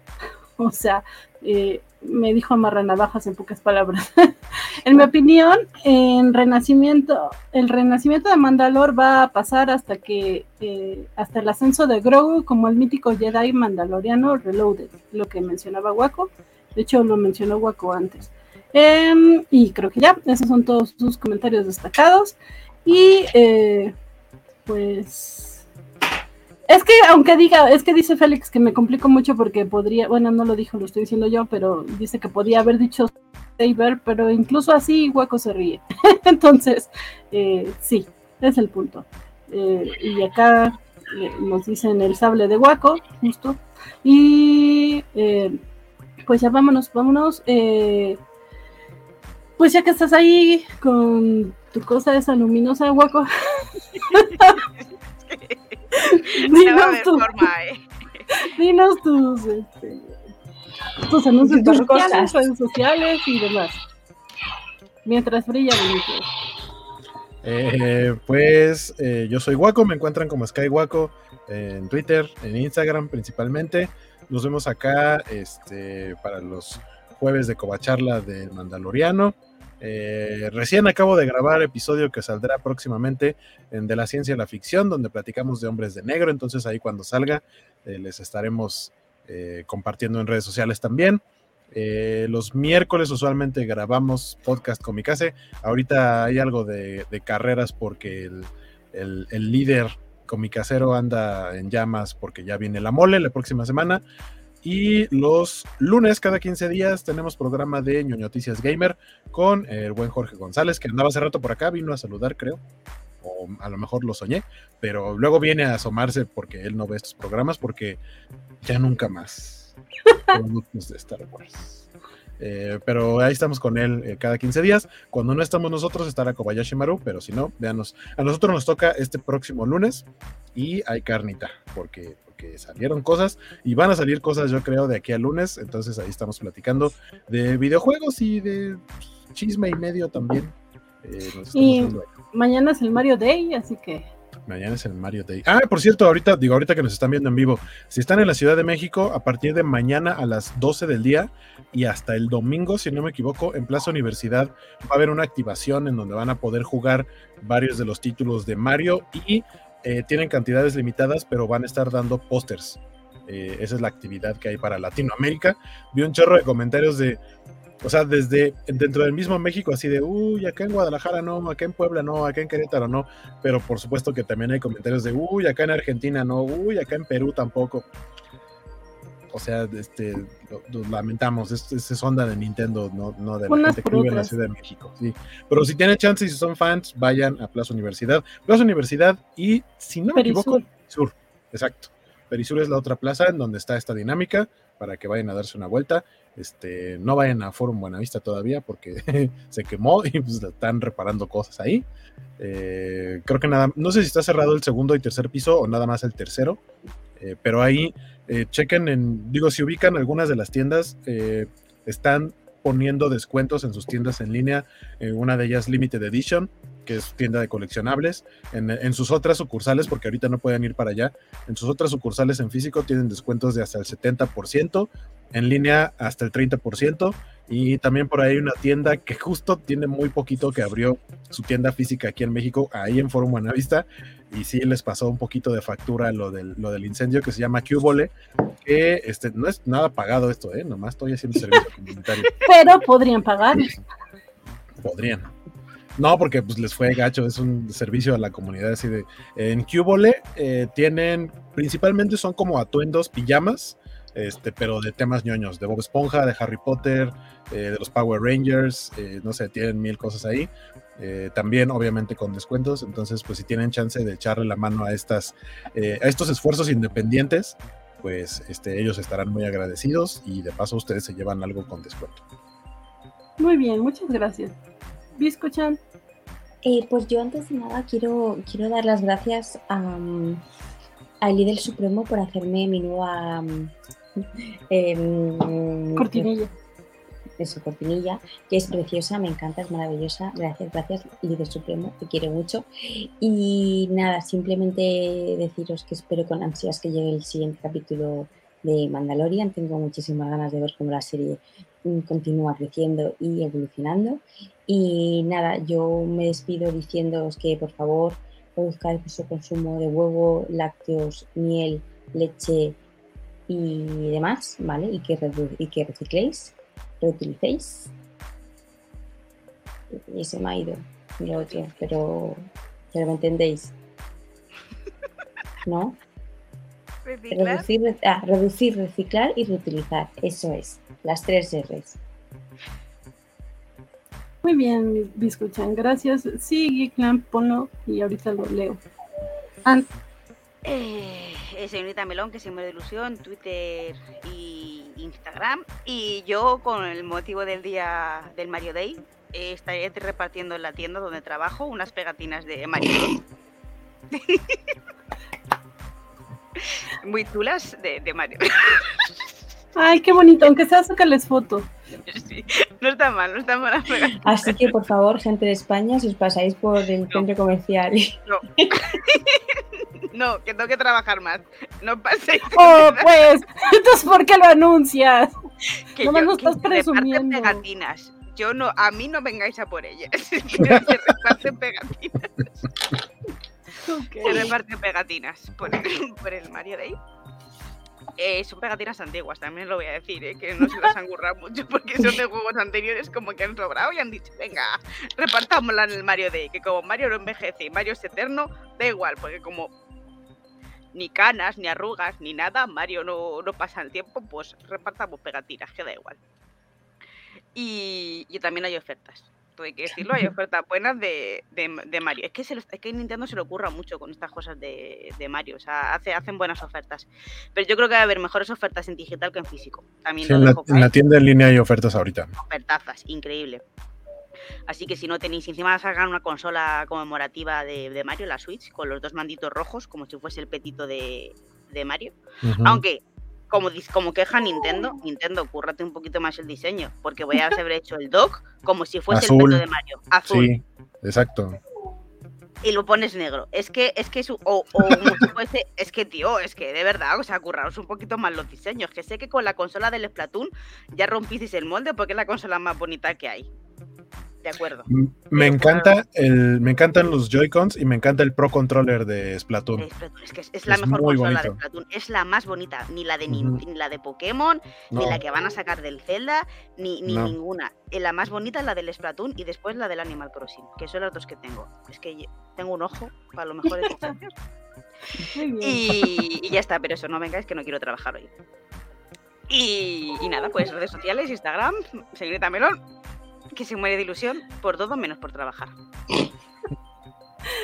Muy bien, muchas gracias y gracias a todos los que nos siguieron en esta transmisión. Gracias. Eh, ay, no los voy a mencionar porque si no se me voy a pasar alguno. Rápidamente les voy a preguntar eh, esta pregunta que nos dejaron en el chat.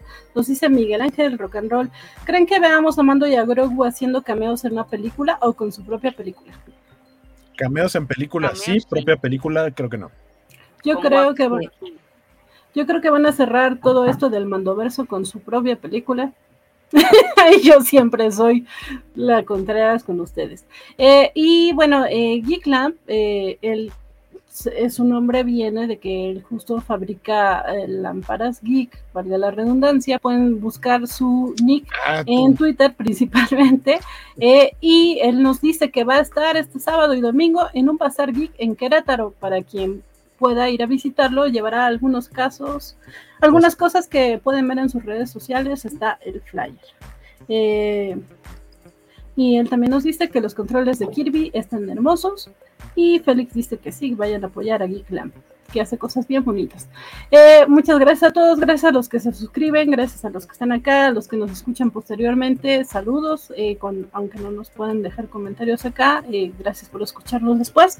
Cheche Palomo nos dice, como siempre, un gusto verlos y escucharlos hasta la próxima semana. Muchas gracias, Cheche, por estar acá, muchas, muchas gracias. Recuerden que tenemos programas cobachos pues toda la semana de nueva cuenta. Como Waco ya dijo, este lunes siguiente les toca a ellos, a las Noticias Gamer, a las 8 de la noche. Los martes, la, eh, eh, los martes, eh, la Covache Anime a las 9 de la noche. Los miércoles a las 7, Covacheando. el siguiente jueves nos veremos por acá a las 10 de la noche de nueva cuenta. Esperemos que Francisco ahora sí ya nos pueda acompañar. Eh, esperemos que todo salga bien y mañana sí haya noticias comiqueras a las 10 de la noche. El sábado a las 9 y media son eh, los cómics de la semana. Y eh, la otra semana le tocaría a la Kobayashi Maru a las 9 de la noche. estén pendientes porque se está planeando hacer un programa especial para los Oscar el domingo. En caso de que sí se concrete, pues eh, ya lo estaremos anunciando por las redes covachas y sería un programa que solamente se transmitiría por Twitch, así que estén pendientes, ahí les estaremos avisando si sí o si no. Muchas, muchas gracias por vernos, gracias por estar acá. Y eh, pues ya nos preparamos para irnos. Descansen, bonito día a las gemelas. Y Sí, claro, donde está el outro. Es que de verdad ya tengo tantas cortinillas. Ya vámonos. Adiós. Adiós.